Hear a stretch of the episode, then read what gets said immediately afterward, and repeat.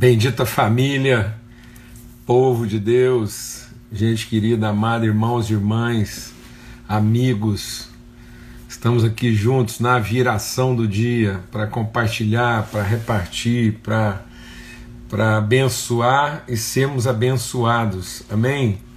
Grande privilégio. Vamos chegando aí, todo mundo já encontrando o seu lugar à mesa aí tempo delicioso, maravilhoso, né? Tempo de Deus. E a gente poder desfrutar disso, né? Como casa, como povo, como família, irmãos e irmãs, nos conhecemos, repartimos virtude, nos tocarmos, né? Nos tangenciarmos espiritualmente, nossas asas tocando, né? Entra nessa visão poética aí agora, né?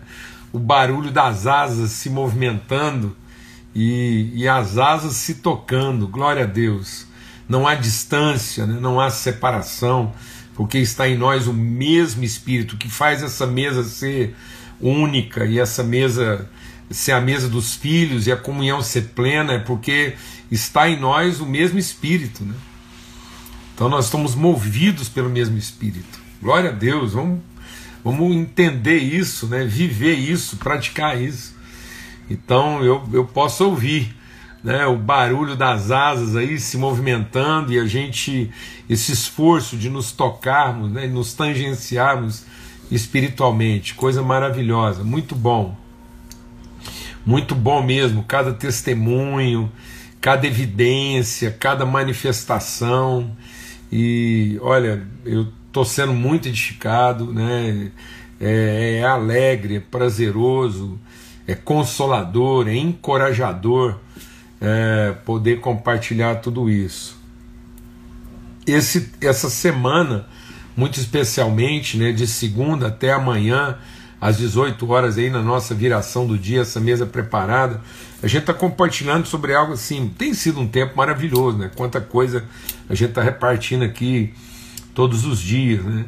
E mas essa semana assim, é, muito especialmente, né? Deus está trabalhando em nós coisas assim é, muito fortes, né? Assim, muito profundas, né? De, de reflexão, de desafio. Amém?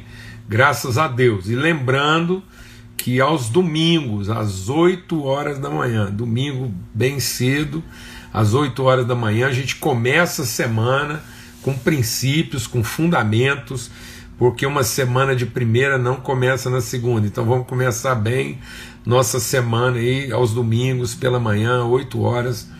A gente está junto aqui para orar, para meditar, para aprender. Amém, amados? Então, graças a Deus, vamos ter uma palavra de oração, vamos realmente colocar assim nossos corações na presença do Senhor, que é, isso aqui não seja uma reunião, mas que seja de fato um encontro um encontro da família de Deus, irmãos e irmãs, né, juntos em comunhão e compartilhando o mesmo espírito e transmitindo virtude, fortalecendo um ao outro, né? Em nome de Cristo Jesus. Amém? Vamos orar. Pai, muito obrigado, obrigado, obrigado pela família, obrigado porque o Senhor nos fez povo seu e rebanho do seu pastoreio. Somos o seu povo. Que alegria, Senhor, entrar na tua presença, ver os irmãos, perceber os irmãos, tocar uns aos outros, termos o nosso, nosso entendimento transformado, nosso homem interior fortalecido, teu espírito no nosso homem interior, formando essa pessoa madura, completa, em nome de Cristo Jesus, o Senhor. Que, que seja um tempo mesmo, Deus, de sermos lavados pela lavagem de água da tua palavra, no nome de Cristo Jesus. Amém e amém. Graças a Deus. Para quem está chegando aí, né? Nós estamos meditando em 1 Pedro, no capítulo 2, e um texto assim, né, desafiador mesmo, maravilhoso para a nossa vida, para a nossa edificação. E aí o Pedro está falando aqui, né? Ele está dizendo. É, é, se você vai lá nesse texto de 1 Pedro, né, no capítulo 1, e ele está dizendo assim, é, no versículo 22, vale a pena a gente dar uma buscada lá e trazer isso para nossa reflexão, né? Então, tendo purificado a alma pela obediência à verdade e com vistas ao amor fraternal não fingido, amem intensamente uns aos outros de coração puro. Então é isso, amados, essa, essa questão da intensidade, né, do, é, a gente essa interioridade, esse mergulho intenso. A gente vai falar um pouco mais sobre isso aqui hoje. E ele diz assim: porque vocês foram regenerados não de semente corruptível, mas de semente incorruptível, mediante a palavra de Deus, a qual vive e é permanente. Glória a Deus. Então, esse entendimento da semente que vai fazendo esse trabalho, uma semente incorruptível. Puxa, como a gente tem meditado sobre isso, insistido nisso, né? Entender os processos de Deus com vistas ao aperfeiçoamento, à plenitude, tá bom? E aí ele diz aqui, ó, então abandonem, uma vez que é isso, abandonem toda maldade, abandonem todo engano, né? inveja e todo tipo de maledicência. Então não há, não há espiritualidade plena né, onde há esse tipo de coisa. Né? Então não tem como a gente pensar em, em, em, santidade, em expressão plena de Deus, onde a gente convive com amargura, onde a gente convive com ganância, com cobiça, né, com inveja, com hipocrisia. Então, em nome de Cristo Jesus, às vezes as pessoas querem combinar e não entendem porque que a vida não está funcionando. Então ele está dizendo: olha, temos que abandonar, isso, isso não pode fazer parte da nossa vida. Né? Então isso não é um pietismo. Né? Não, isso é um engajamento espiritual, é querer mesmo. Então, e ele vai dizendo isso. Né? Então, e aí a gente vai se alimentar. Essa, essa comunhão de quem faz parte. Né? Nós nos alimentamos, o corpo vivo de Cristo. Quem come dele jamais voltará a ter fome. Quem bebe dele jamais voltará a ter sede. Então, essa essa transformação sobrenatural, é uma transformação de natureza. Então nós somos gerados, o Espírito trabalhando no nosso homem interior, e aí a gente não se contenta com outra coisa a não ser o aperfeiçoamento, a não ser essa, essa proximidade, essa semelhança, essa, essa, essa é, é, transmissão de virtude um fluxo permanente de virtude, né? ele em nós, nós nele, aleluia, e é isso que ele vai dizer. Então nós já chegamos, ele é a pedra, e nós, nós também, como pedras vivas, vamos trazendo revelação de todas essas coisas. E aí a gente compartilhou sobre isso, né? O que que isso significa então? O que que, o que, que é a, a o que, que são as expressões, né? as características, o que, que são as evidências, as manifestações da nossa, do nosso ministério, da nossa vocação. Ele diz: nós somos o que? Geração eleita. Então há, um, há uma preciosidade, há uma singularidade, não é vulgar. Amado, assim, não confunda né, o, o público com assim o, o popular. Às vezes a gente, na tentativa de, de ser público, a gente populariza, a gente, a gente é, vulgariza as coisas. Então o Evangelho, a vida com Deus é para todos, mas não é para qualquer um. Eu, eu, compartilhei algo aqui, eu, eu, quero falar tanto assim aos jovens, né? Meu Deus, assim, eu sou pai de cinco filhos, a gente sabe o que, que é o drama. Então é o seguinte, amados, na casa de Deus tem porta. E quem entra pela janela é ladrão. É ladrão. Então não escancare as janelas da sua vida. Não, não, não, não trate nada da janela. Então, que a sua comunicação, a sua relação seja a partir da porta. Que não seja que rouba, que, que, que toma, que usurpa Amém? Então, nossa vida está aberta? Tá. Para todos, todos, todos os que passarem pela porta.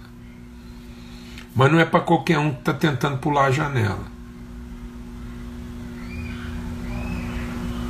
Então você é uma pessoa acessível, porque sua porta está sempre aberta. Mas você não é uma pessoa disponível para qualquer um que queira pular a janela. Glória a Deus. Então isso é precioso. E aí ele diz também que nós somos o que? Sacerdócio real. E isso fala do que? De nobreza, de distinção. Então há uma singularidade, é precioso porque incorpora valores singulares. E é nobre, porque é distinto. Então Deus nos escolheu, ele nos nós somos uma geração eleita, então isso não é um processo de candidatura, não é para quem se candidata, mas é onde Deus identifica os valores. Né? É, é essa singularidade, é, é, a mão de quem está é, elencando, escolhendo aquilo que reúne todas as qualidades, que tem o germe, que pode ser multiplicado, que transmite. Glória a Deus. E isso é precioso, é nobre. Né? É nobre, não é medíocre, mas também não é snob, não é arrogante. Então é, é nobre e exatamente porque é nobre é bem resolvido. Então não é pedante, né? não é não é snob. Amém? E aí a gente compartilhou ontem sobre a nação santa, que é o genuíno, que é o, o, o original, que é o autêntico. Amém? Então, não é o, o, o, o, não falso. Então, em nome de Cristo Jesus, não seja conhecido só porque você funciona. Mas é, é, não seja uma pessoa que impressiona, mas não convence. Então, assim, qualquer coisa pode funcionar, mas só aquilo que, que é trabalhado por Deus conta uma história. Então é isso, assim, é, é, é, ser, é ter certificado de origem.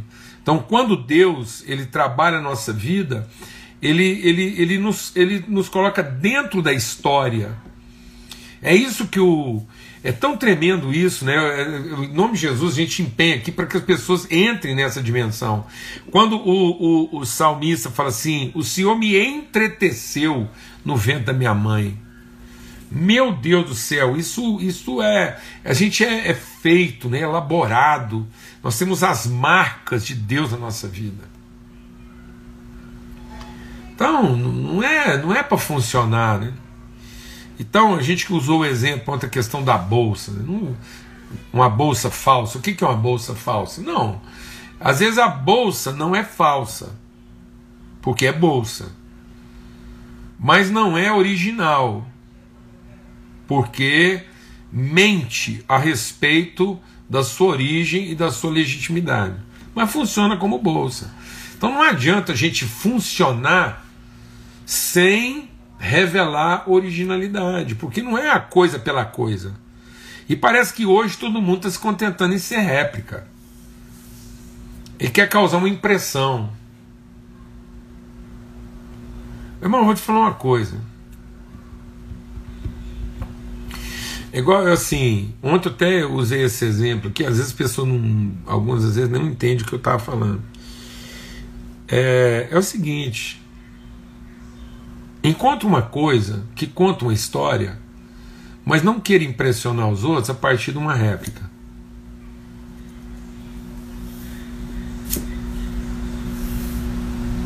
Entendeu? É tipo assim: você quer ter um bom relógio?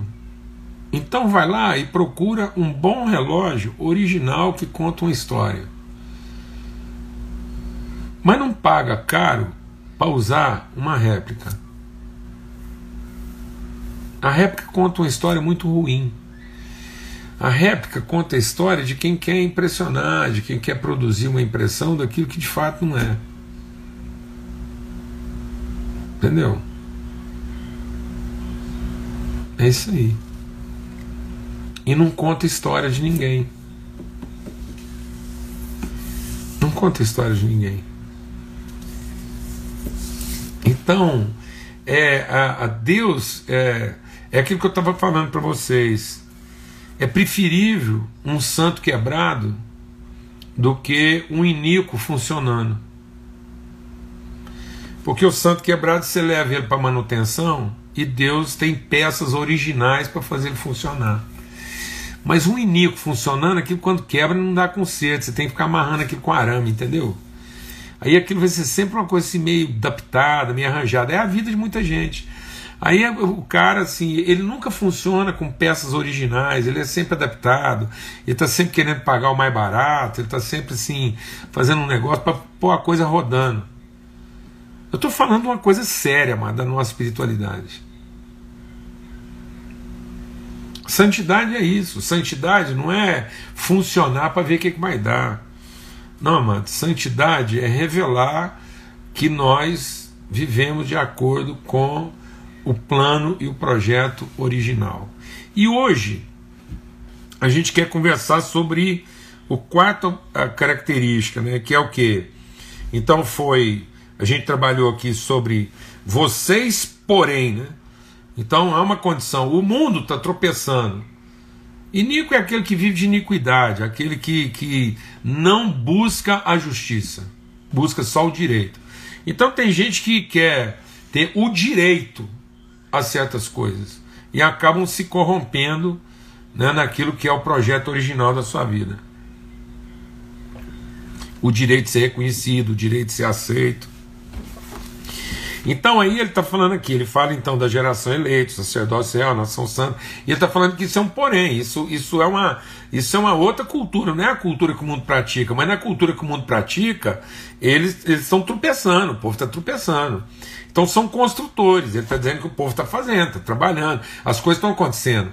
Mas é, são construtores de desastres, são construtores de coisas que não, não permanecem. E aí agora, a gente vai falar hoje um aspecto fantástico, que é o que? Propriedade exclusiva de Deus. Bom, então, é, para falar sobre propriedade exclusiva de Deus, eu queria falar uma coisa aqui, assim, meditar com vocês. É, a, a, a gente precisa, em nome de Jesus, o que, que, é o nosso esforço aqui? Às vezes a gente pensa assim, ah, mas tem certas coisas que o, o Paulo Júnior já comentou, ele fica insistindo mesmo. Por quê?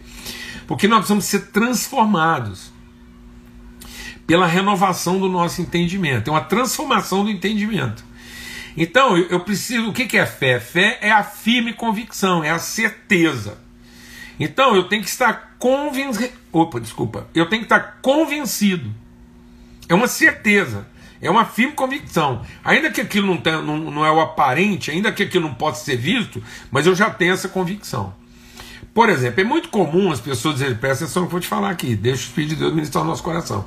É muito comum alguém falar assim: ah, o fulano caiu, ele desviou, porque ele era só convencido, não era convertido. Então a gente precisa resgatar as palavras. Para resgatar as palavras, a gente precisa fazer uma diferença aqui hoje sobre o intérprete e o tradutor.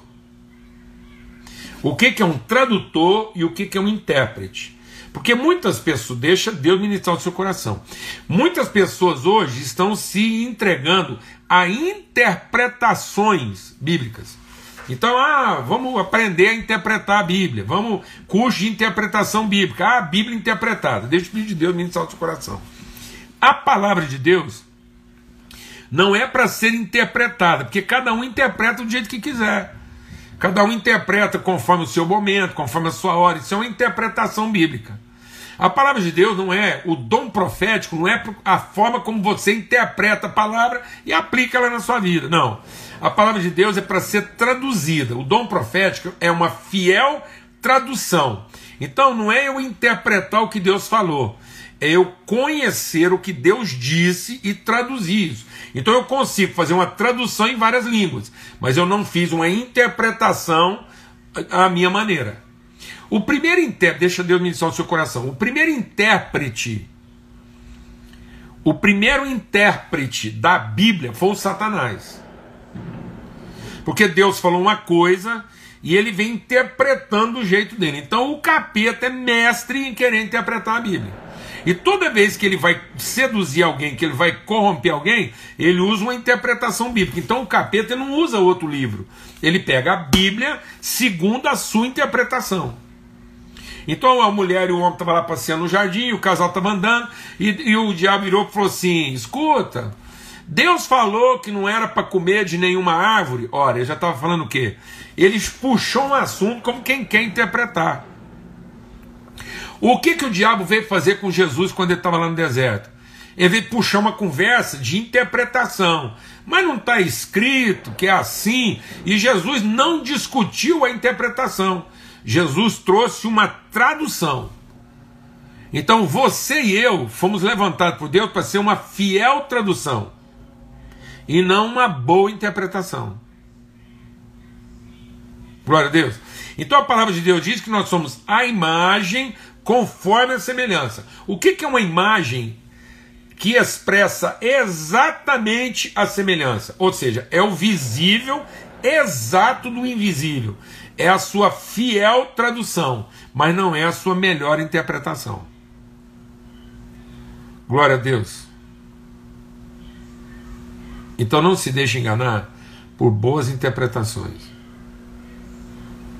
Prefiro uma tradução simples do que uma interpretação sofisticada.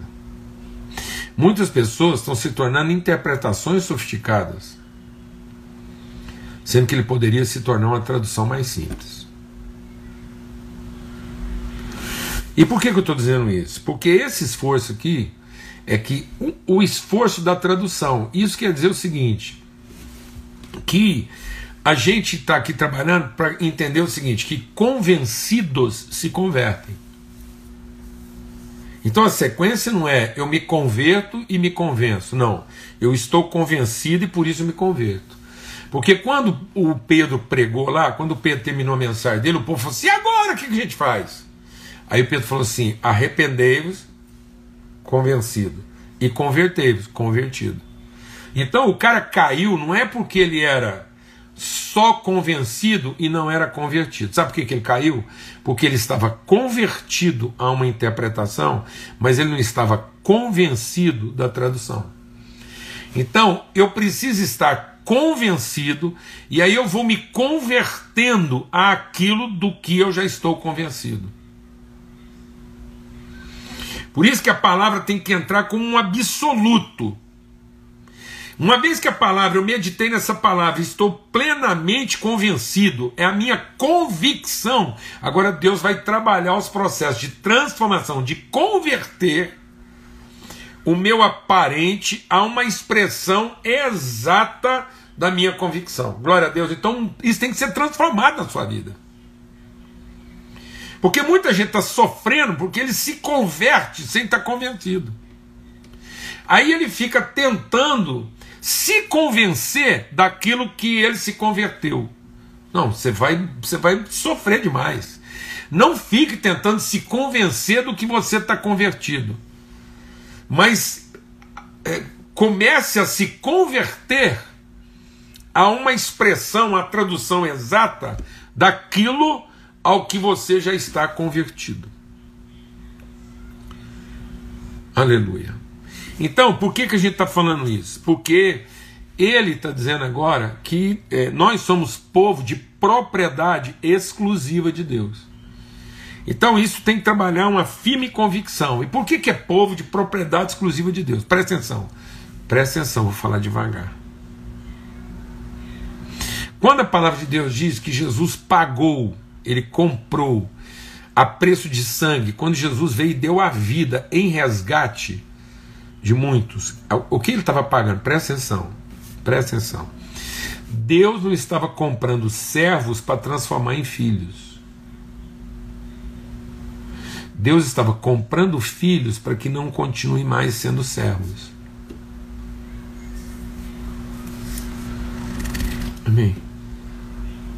Então, Jesus, por isso que ele estava disposto a pagar qualquer preço, o preço máximo. Às vezes a gente está tentando transformar servos em filhos. A gente está tentando transformar cabrito em ovelha. O evangelho não é para transformar cabrito em ovelha. O evangelho é para que as ovelhas parem de pensar que são cabrito. Entendeu? Deus não está transformando um cabrito em ovelha.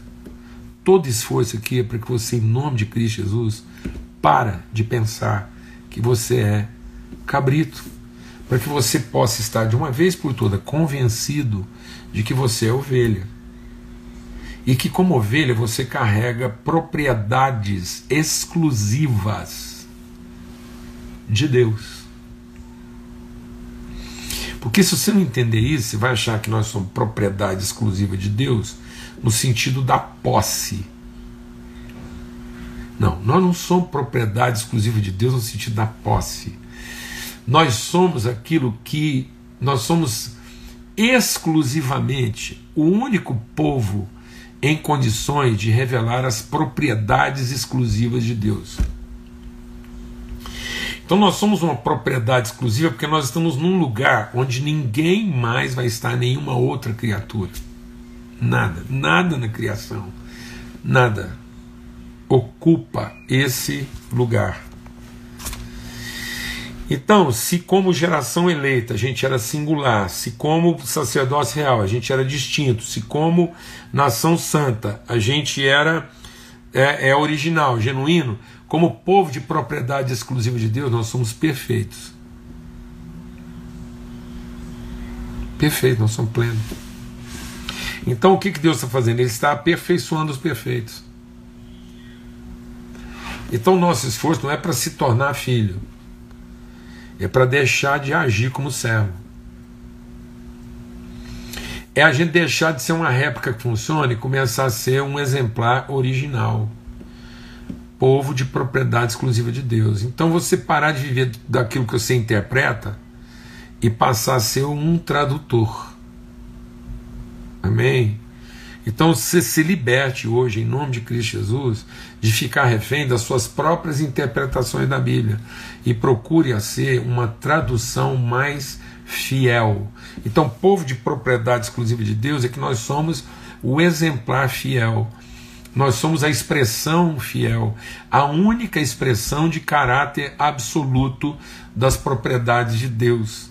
Então, por isso nós somos propriedade, propriedade no sentido de pertencimento ao ser de Deus.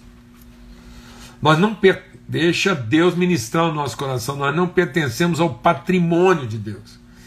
Então nós não temos etiqueta patrimonial, entendeu? Sabe aquelas etiquetas de instituição? Porque é desse jeito, gente. Vou falar uma coisa para vocês: é o capeta, é o inferno, é o, é o satanás, é o coisa ruim que fica fazendo essas interpretações. Então você chega na igreja, o que, que a gente chama de membresia da igreja? É uma etiqueta lá, um número lá de patrimonial, sabe o que tem lá? Tem, ó, número é, do patrimônio. Aí todo mundo tem uma etiqueta, um numeral que identifica que você é parte do patrimônio. Ah, eu pertenço a Deus. Não, não é pertenço no sentido de patrimônio, porque o patrimônio de Deus, tudo, tudo é de Deus, mas até o capeta pertence a Deus. O Satanás está na lista patrimonial de Deus. Se Deus fizer uma chamada, assim, gente, estava precisando fazer aqui uma, um, uma, como é que chama aquilo, um, um, no final do ano, quando o pessoal faz uma, uma. Não, fugiu o nome, toda empresa. Um balanço. Ah, eu preciso fazer um balanço aqui patrimonial. Aí dentro de um balanço patrimonial entra os demônios, entra os satanás, entra tudo, mano. Isso é o patrimônio. Isso é propriedade. Entendeu? Isso são através do patrimônio inventário, através do patrimônio, muito bom, através, através desse, dessa relação patrimonial, nós podemos ter interpretações. O próprio Satanás se interpreta. O Satanás ele tem interpretação dele, tem interpretação de Deus, ele interpreta você. O que, que o Satanás fica todo dia tentando vender para você? Uma interpretação. Entendeu? Isso tudo está dentro lá do inventário. Mas Deus, o Pai, só tem uma tradução: fiel. Que não entra na lista, não está na lista do seu patrimônio. Deus não tem que consultar um inventário para lembrar quem que a gente é. Deus se lembra de si mesmo para lembrar de quem a gente é. Entendeu? Porque nós somos uma propriedade exclusiva.